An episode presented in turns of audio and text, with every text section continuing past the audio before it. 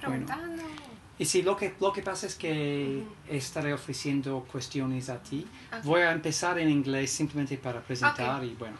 Oh, hi everybody and welcome to the Cultural Studies podcast. It's Toby Miller here y vamos a conversar esta tarde en castellano o en mi versión muy primitiva de castellano.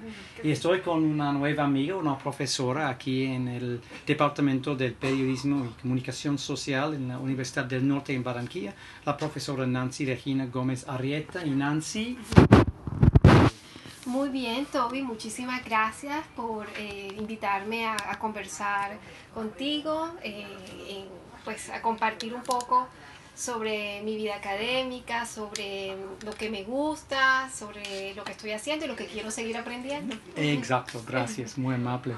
Entonces, eh, acabas de regresar, yo creo, a Colombia después de terminar tu doctorado, ¿no? Sí.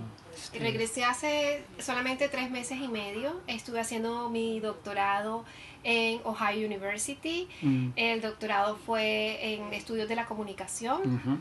Y estuve ya em, fundamentalmente enfocada en el área de estudios de género, con una concentración en género, y desde luego la parte de retórica y cultura pública.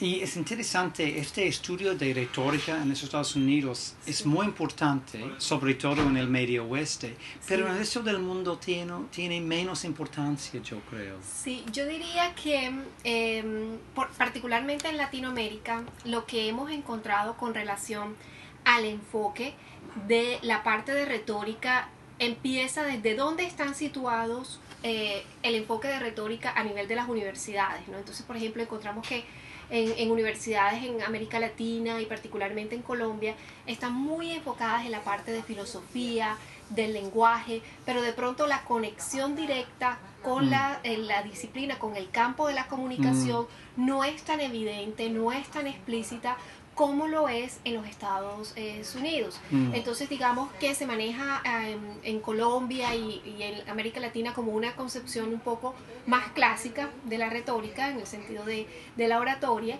mientras que eh, muchas escuelas en Estados Unidos no solamente consideran la parte de la oratoria, sino también cómo precisamente desde la comunicación se puede examinar eh, los estudios de retórica en el sentido de cuáles son las construcciones de esos mensajes, para mm. qué son esas construcciones de mensajes y qué generan simbólicamente, pero también en, la mm. materialidad de las relaciones humanas, esos mensajes. Entonces es más una retórica en el sentido de los fenómenos sociales, no mm. solamente en el sentido eh, comunicativo del discurso que se crea. De la construcción de la significación en la forma y el estilo de una ponencia, una conferencia o algo así.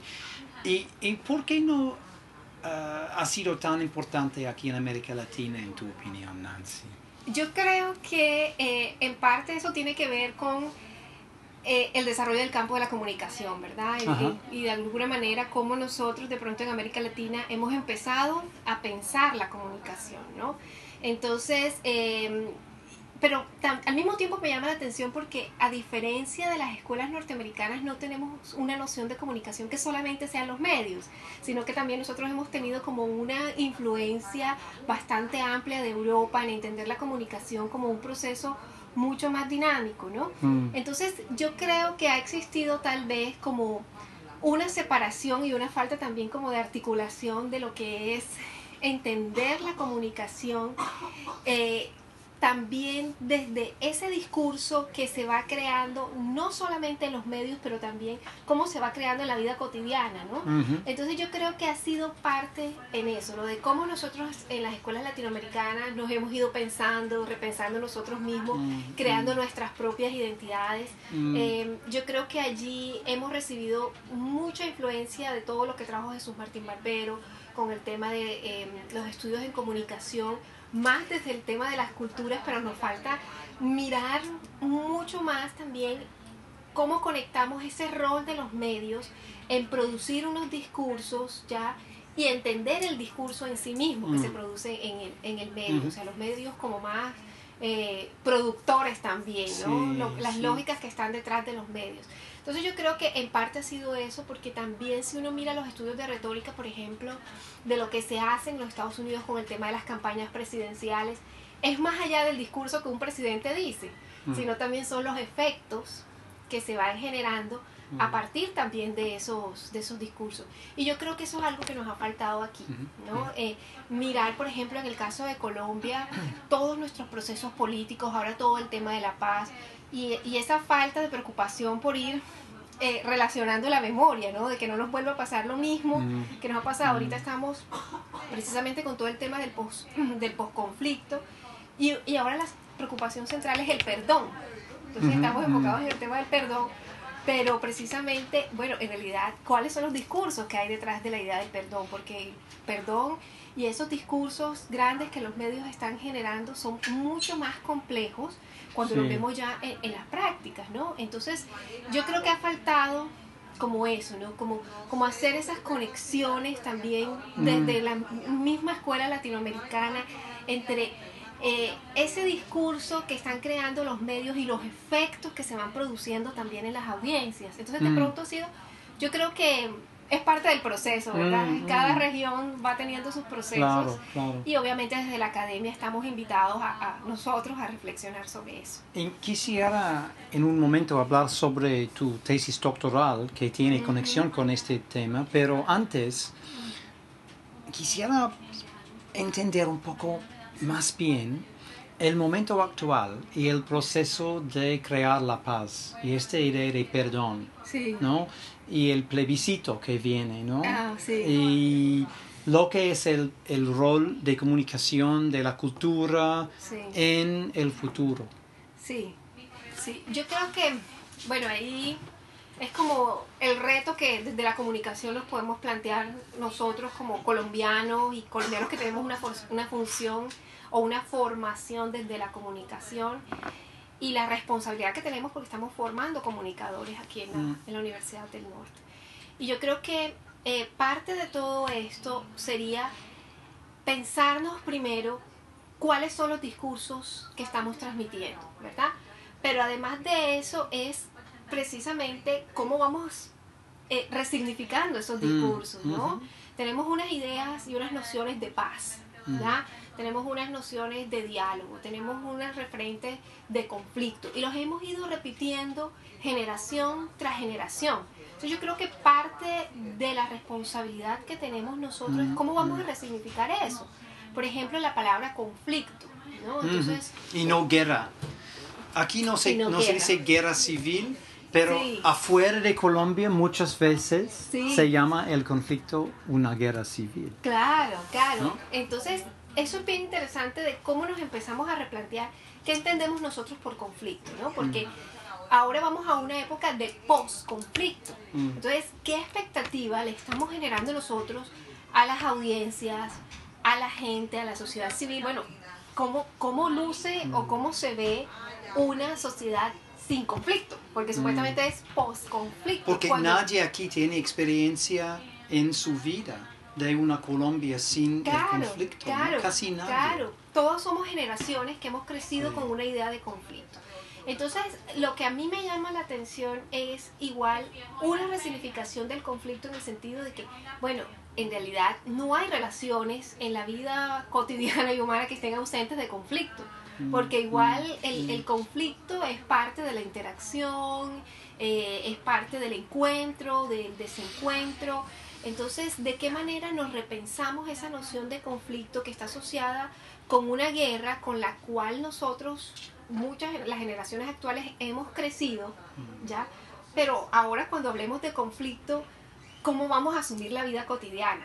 ¿Ya? Porque en realidad el acto de la comunicación está mediado también por conflicto y, el acto del diálogo también, o sea, porque una comunicación no significa de que siempre yo estoy persuadiendo al otro mis argumentos y el otro me va a creer los argumentos. Parte del ejercicio es reconocer, no, no compro ese argumento, no, no creo en tu argumento, pero aún así podemos tener un diálogo, ¿no? Entonces, para mí el reto es cómo entramos a irnos resignificando la vida. ¿Y, cuál es el papel de comunicación en el contexto del deseo de punir, de, castigar, oh. de poner las personas en la cárcel, de decir no quiero decir, ok, está bien, necesitamos la paz, entonces, ¿no? una oportunidad para los miembros de la FARC, los paramilitares, regresan a su vida anterior sin penal. Sí, sí. Bueno, yo, yo la verdad es que creía que allí, mm, más que decir cuál sería de pronto el, rol de la comunicación en el tema del el castigo, yo volvería nuevamente como a la idea de las resignificaciones. Eh, ¿Cuál sería exactamente el, el, rol de la comunicación en esa parte? Porque es que volvemos a toda esa cantidad de palabras que están allí por resignificar. Por ejemplo, el mm. perdón. Mm. Ya, nuevamente, eh, ¿qué significa cuando en la mañana de hoy encontramos noticias que nos dicen que 20 guerrilleros van a ser indultados? Mm. Ya, entonces, dar este tipo eh, de noticias, ya, ¿qué va significando para las audiencias cuando al mismo tiempo se están emitiendo estos titulares tan fuertes, porque son titulares muy fuertes para la opinión pública, es decir, hay 20 personas que cometieron unos crímenes de lesa humanidad y que en estos momentos van a recibir un indulto. Y al mismo tiempo, el medio de comunicación está enviando un discurso de perdón, ¿ya? Indulto, perdón, pero hay una gran parte de, quienes han sufrido el conflicto directamente que están mm. reclamando, bueno, y más allá de eso, ¿qué hay? Entonces yo diría mm. que el rol de los medios es entrar como a resignificar y a mm. decir, bueno, en realidad cuando estamos hablando de indulto, ¿qué significa esto para nosotros? ¿Ya? Y no solamente en los medios tradicionales, de, pero en realidad como comunicadores que estamos llamados a establecer unas estrategias de comunicación de base, ¿no? En la vida cotidiana, a través eh, de las relaciones cotidianas, no solamente, como te digo, unas audiencias masivas, pero cómo vemos eso a nivel de organizaciones, ¿no? A nivel de organizaciones que trabajan con mujeres que son reinsertadas y que fueron actores también del conflicto, ¿ya?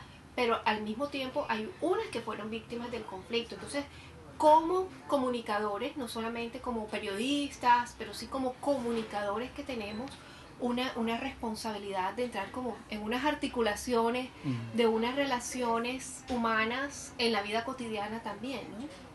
Y mencionaste mujeres y tus estudios del género ah, y sería una buena oportunidad, yo creo, considerar la tesis doctoral que, que hiciste en Ohio, o sea, y fue también con conexión al cuestión, a la cuestión conflictual, conflictivo o conflictual.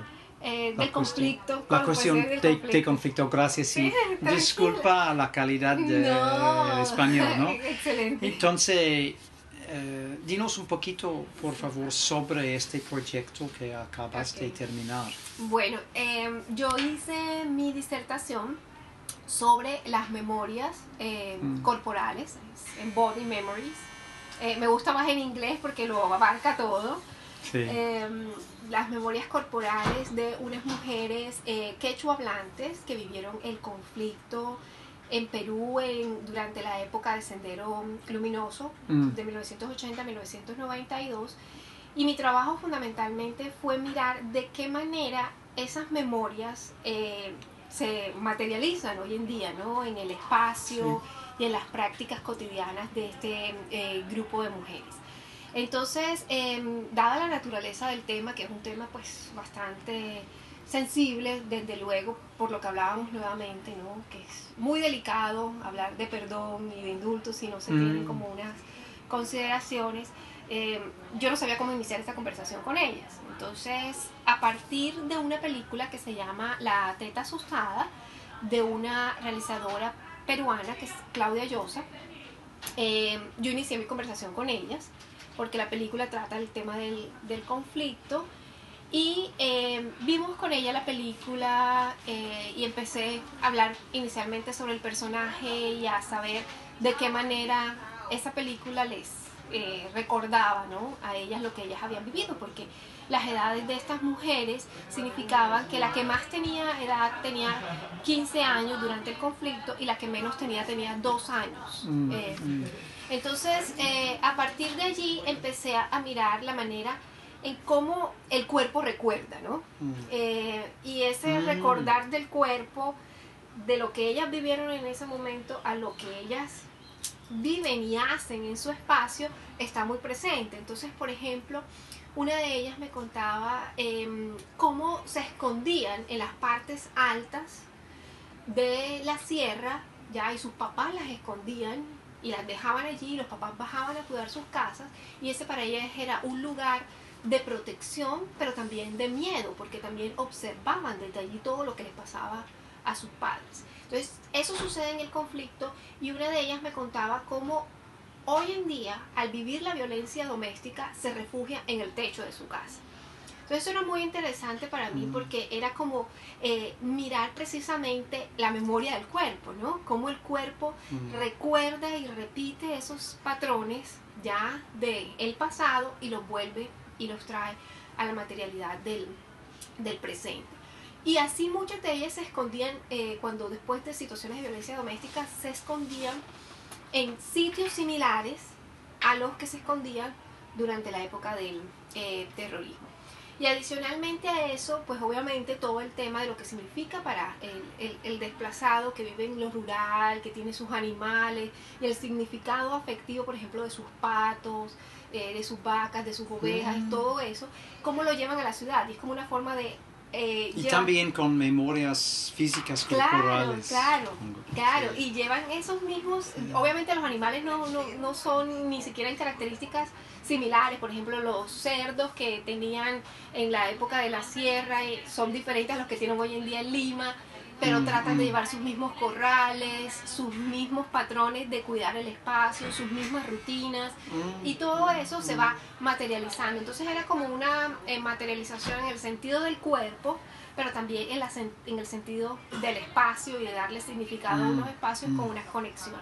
Y desde luego, pues que esos son como sus eh, significados muy contextuales, pero si uno lo mira a donde uno va, uno lleva el espacio con uno, ¿no?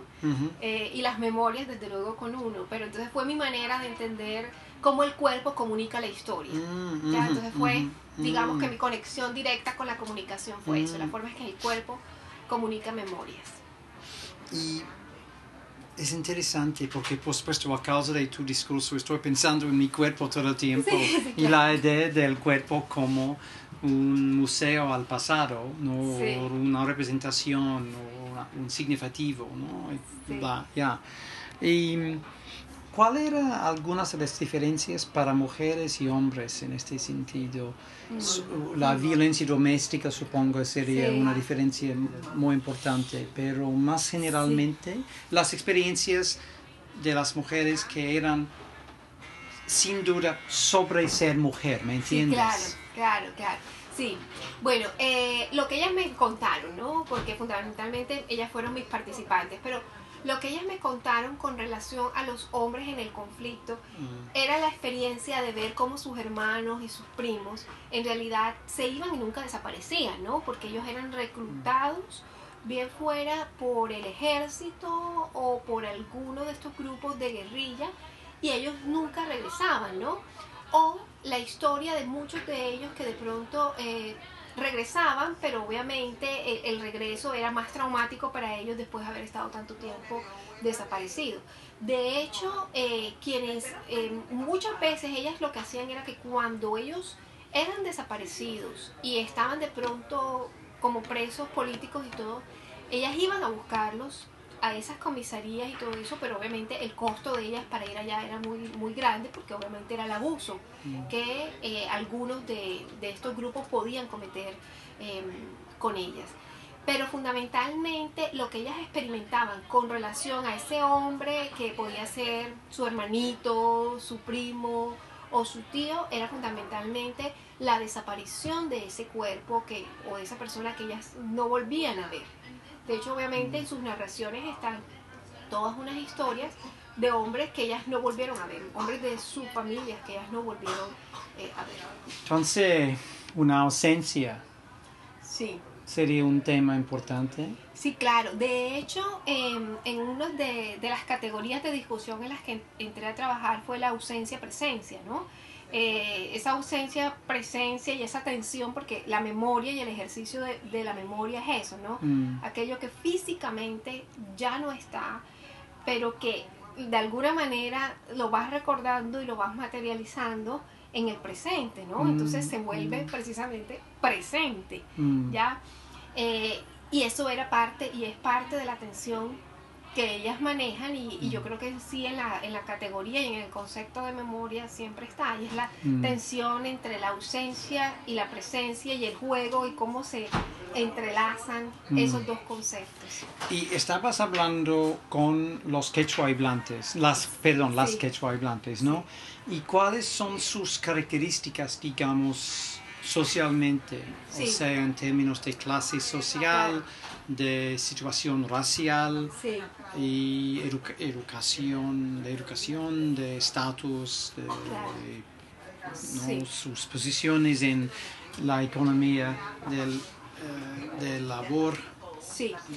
Ellas, em, fundamentalmente, estas mujeres, y de hecho lo dice la literatura, pero también me lo confirmaron ellas ahí en, en las conversaciones, el quechua no es un idioma que sea motivo de orgullo hoy en día para estas poblaciones, porque el, que, si el quechua está, bueno, primero ya es una lengua eh, que, que, no se hable y que las nuevas generaciones no la están utilizando por temor a la discriminación, ya por temor a ser rechazados, porque el quechua está asociado hoy en día obviamente con lo indígena, con lo marginal, con lo iletrado, con lo inculto, y parte del conflicto en Perú eh, en donde la mayoría de la población fue afectada fue la población quechua hablante. Entonces emergió en medio del conflicto, aunque no fue la motivación del conflicto armado, el tema del racismo, emergió en el proceso una discriminación muy fuerte en contra de la población eh, quechua hablante. Entonces digamos que eso es una tradición que ha venido ya de generación en generación en donde de hecho recuerdo que una de mis participantes eh, decía que cuando ella hablaba en quechua al frente de su hermana que ya hablaba español, la hermana le, la golpeaba y le decía, habla bien, habla español, esa no es la forma de hablar. Y entonces mi participante decía, yo literalmente a golpes aprendí a hablar español, porque su hermana la forzaba a hablar español. Entonces no, era un, no es para muchos de ellos, eh, de pronto, especialmente para los jóvenes, un tema que sea como de mucho orgullo. Desde luego que muchas de ellas también manifestaban la importancia de aprenderlo, de enseñarlo y todo esto. Y de hecho es un referente identitario importante eh, para ellas, pero en realidad se ha convertido como un tema bastante eh, sensible para estas poblaciones. Mm, Ellas, mm. Eh, obviamente, al ser una población desplazada, desde luego que no tienen unas condiciones económicas mm.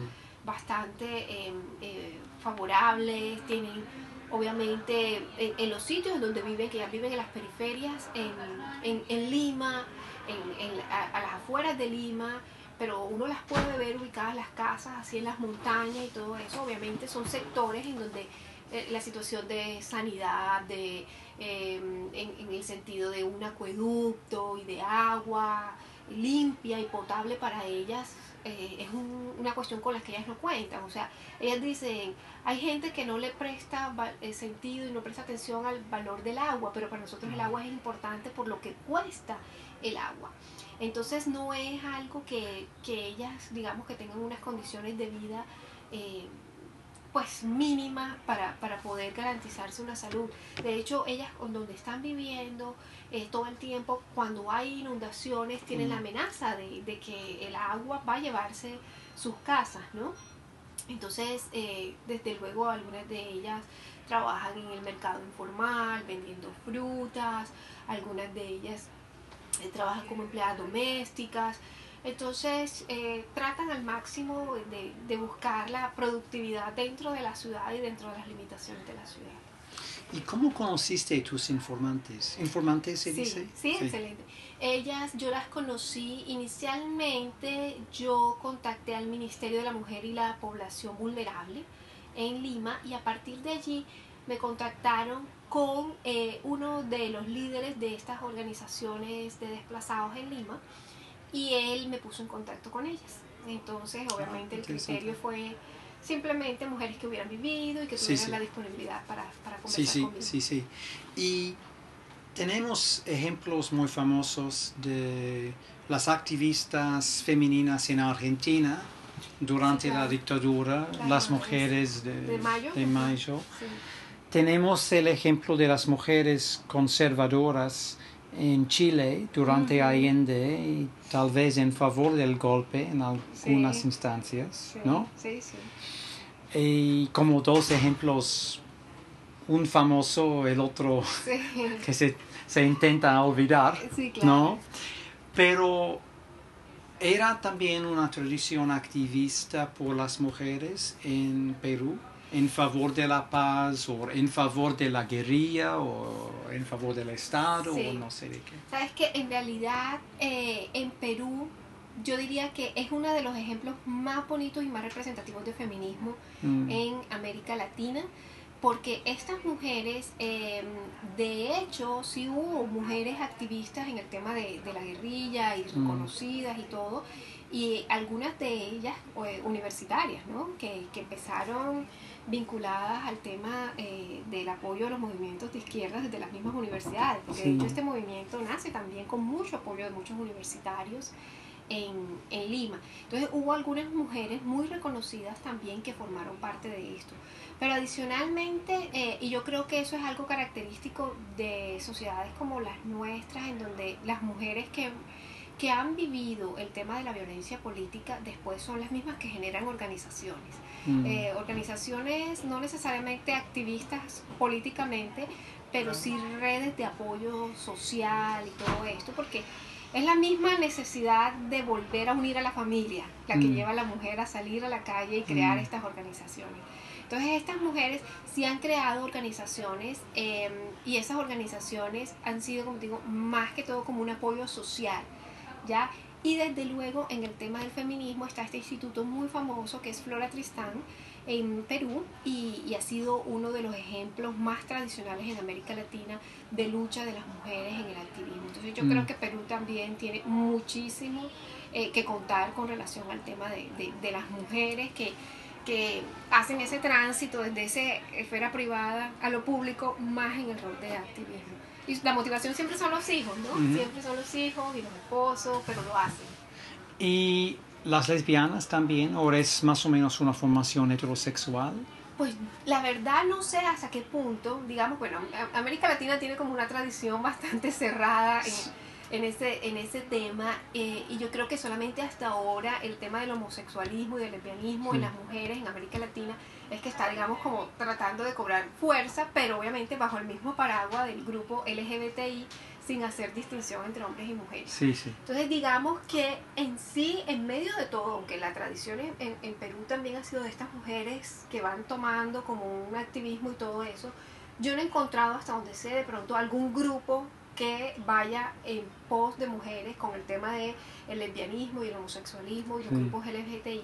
Deben haberlo, pero obviamente este tema, eh, yo diría que incluso en Colombia, en Bogotá, es, mm. es, más fuerte el movimiento LGBTI de lo que puede ser de pronto en otros, en, otras ciudades en América Latina.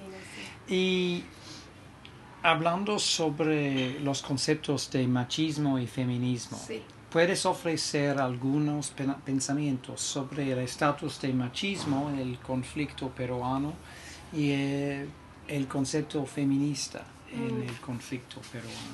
Bueno, eh, con relación a lo del tema del machismo en el conflicto, eh, que es parte también de lo que me cuentan ellas y lo que dice pues todo el tema de la, de la literatura, es obviamente la mujer y el cuerpo de la mujer en el marco del conflicto siempre es blanco, ya siempre es parte de, por decirlo así, entre comillas, ese botín de guerra y todo lo que significa el, cuerpo de la mujer es precisamente la humillación del enemigo, ¿no?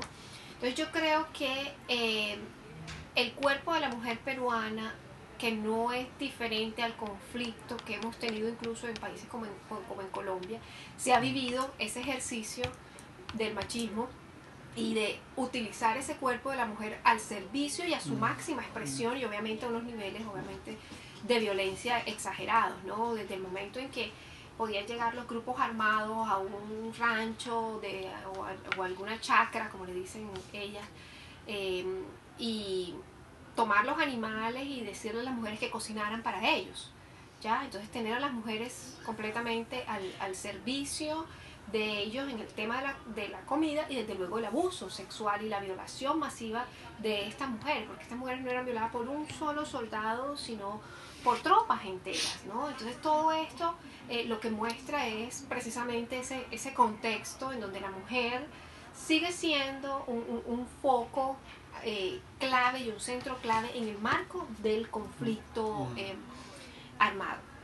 Pero al mismo tiempo, algo que se ha resaltado mucho y que yo creo que eso lo han hecho también todos estos movimientos feministas en el tema del Perú, es resaltar no solamente esa parte que vivieron las mujeres de violencia y de agresión contra su mismo cuerpo, sino también las formas de resistencia que muchas mujeres eh, hacían en pro también de sus propios hijos y obviamente eh, eh, de, su, de sus esposos, ¿no? porque muchas mujeres activamente resistieron también el tema de la guerra y muchas mujeres también formaron parte de los grupos guerrilleros, ¿no? Y en sus narraciones las mm. mujeres eh, que fueron víctimas cuentan cómo había mujeres agresoras, ¿no? que mm. también se reían y participaban. Obviamente eso no es el ejemplo del, del, feminismo, pero lo que empieza a mostrar es eso, es que también había una participación política fuerte de las mujeres, sin decir que estuviéramos de acuerdo o no, había participación política mm. eh, de las mujeres en el marco de, del conflicto, como había aquellas mujeres que también resistían el mm. conflicto para mm. proteger a sus hijos. Muchas mujeres en Perú hacían, y no sé cómo serán algunas de las prácticas aquí en Colombia, niños pequeñitos para que los niños no se los llevaran, se los amarraban a sus piernas para evitar que los niños fueran apartados y incluso para evitar que sus niñas fueran violadas, ellas se amarraban a sus criaturitas a sus piernas. Y desde allí muchos de sus, de sus niños o nietecitos y mm. nietecitas veían todos esos actos de, de violencia. Entonces yo creo que ha sido más lo que la literatura y todas las investigaciones hoy en día han tratado como de ir resaltando de ese papel no solamente de víctima de la mujer en la guerra, sino de mujeres activistas que luchaban también mm. en el marco de la guerra. Mm. Impresionante.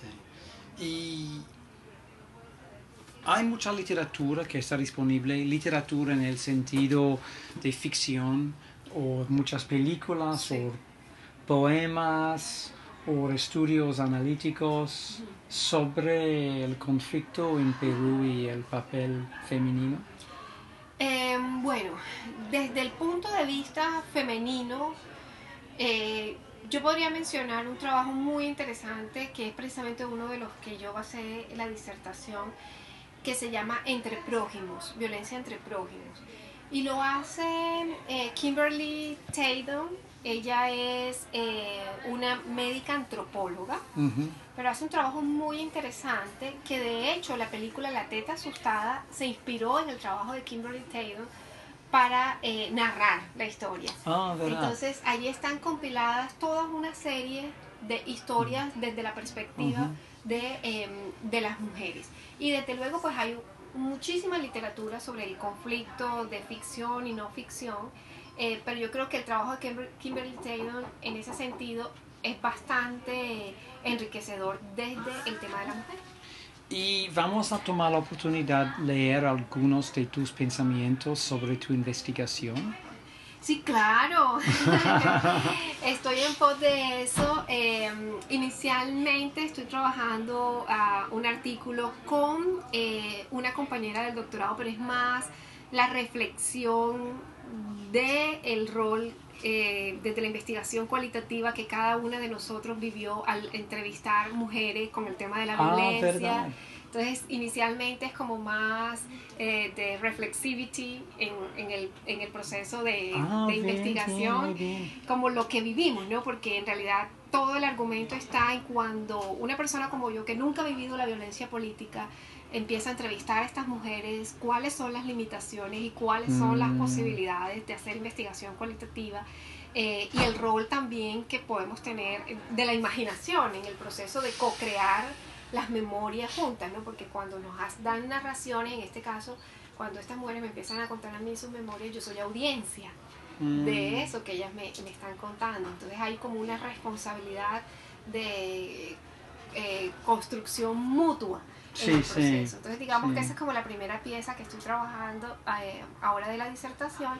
Y desde luego em, la segunda pieza que espero para el próximo año ya tener algún resultado es en la parte ya del proceso de ver las películas con ellas y qué fue lo que se generó, eh, qué significa utilizar la película en temas como estos de las memorias cuando es difícil y metodológicamente cuál es la utilidad de utilizar eh, un documento como estos audiovisual en, en, generar para estimular respuestas que pueden iluminar el tema. Exactamente bastante interesante. Sí entonces eso es lo que espero realizar bastante bien. Y ya tienes una idea por eh, tu próximo proyecto o otros proyectos en el futuro? Sí, de hecho, bueno, voy a seguir con la línea del el cuerpo como lugar de memoria y el cuerpo como lugar de, de narración. Entonces, eh, estoy identificando algunas experiencias artísticas en Bogotá eh, y en Medellín, en donde he utilizado el cuerpo para contar precisamente las memorias del mm, conflicto mm. armado. Entonces, identificado un performance eh, también y hay una artista muy interesante en Bogotá que hace fotografías del cuerpo eh, de mujeres desplazadas, de sus piernas, como una forma para narrar el conflicto. Entonces digamos que, que son algunas de las... ¿Y quién es el artista? Ella se llama Livia, no tengo ahorita el, el apellido. Sí, sí, sí, sí, sí pero precisamente me estaba escribiendo con ella y ella hace unas narraciones muy interesantes y unas fotografías. La idea es para el próximo año, eh, si ella nos honra con su presencia y con sus obras y todo, ella es una de las experiencias y desde luego hay otras experiencias más eh, artísticas que quisiera mirar del, cuerpo como lugar de memoria para, para construcción de, de, identidades, ¿no? Que fundamentalmente es eso, ¿no? Eh, históricamente el cuerpo ha sido desechado como aquello irracional, como lo emocional, como aquello que, que no es digno de ser conocido científicamente desde la parte de mm, las ciencias sociales y las humanidades. Pero el cuerpo es un lugar de conocimiento y un conocimiento válido del sujeto y es precisamente también eh, un lugar en donde se intersecta lo individual, lo colectivo, para narrar mm. unas historias, para generar unas identidades y desde luego mi interés es mirarlo desde el punto de vista retórico, en donde entiendo la retórica como una construcción de identidades, mm, ¿no? Mm. Entonces, esa es parte de... Es interesante porque es como el cuerpo como prueba, ¿no? Este, y tiene su, su parte en la medicina, tiene su parte en la ley, y tiene su parte en el arte, pero ¿cuál es su rol en las ciencias sociales o en la interpretación? Claro, claro. Y por supuesto también en el caso de muchas guerras o conflictos, depende en nuestro vocabulario, hay más énfasis tradicionalmente en el hombre como combatante. ¿Combatante? ¿Combatiente? Combatiente, gracias. el hombre como combatiente o el hombre como político o, el hombre como diplomático. Sí. Y menos como después consideración de las cuestiones femeninas. Y para muchos analistas, como sabes bastante bien, la violación está una clave, por ejemplo, de la guerra. ¿no? Es una herramienta clave, es, también es un símbolo clave, todo eso. Entonces lo que estás ofreciendo es una reinscripción corporal de la mujer al centro de la narrativa, creo yo. Sí, claro. Sí, porque em, al mirar el cuerpo femenino lo que estamos viendo es lo que es doblemente silenciado. O sea, lo que es doblemente silenciado es la mujer como una categoría, pero también al mismo tiempo el cuerpo. ¿ya? Entonces eh, privilegiamos eh, discursos, historias y, historias oficiales en donde son contadas por un hombre. Además, ¿qué nación quiere contar las derrotas? Todas las naciones quieren eh, contar las glorias y las victorias y unas victorias que son narradas desde lo masculino. Mm, mm. Pero ¿qué pasa con ese cuerpo que a veces no tiene una mm. victoria nacional, pero tiene una victoria en la vida cotidiana de resistencia y que se ha convertido en articulador de la historia? Porque los hombres son asesinados, los hijos varoncitos desafortunadamente también, y quedan las niñas para contarlo. Ya queda el cuerpo femenino para contarlo. Entonces, esa es parte de, de la importancia del rol de, de las mujeres cuando la guerra se acaba es que quedan para contar la historia y el mm. cuerpo lo ha presenciado. El cuerpo es el que ha estado en este lugar y en el mm. otro y está allí ese cuerpo femenino para narrarlo. Y otra cosa que yo te veo hacer, te veo haciendo, te veo haciendo es problematizar el rol de la investigadora, que estás hablando sobre la idea de una co-creación igual entre sujeto y objeto. Entonces el objeto está llegando a ser el sujeto del conocimiento. Así es. Y no solamente lo que tú entiendes. Así es. Sí, sí exacto. Es como eh, descentrar el rol de ese investigador que tiene ese conocimiento para decir estoy aprendiendo y mi manera de aprender es acercarme a la vida de mis participantes porque en últimas son los participantes los que tienen el conocimiento, ellos son los que tienen la mm, experiencia. Nosotros tenemos como digamos un conocimiento teórico adquirido que es muy válido, pero que si a la luz de la vida de esos participantes no cobra vida, literalmente. Entonces, ¿de qué manera nos convertimos en co-creadores mm, de ese conocimiento?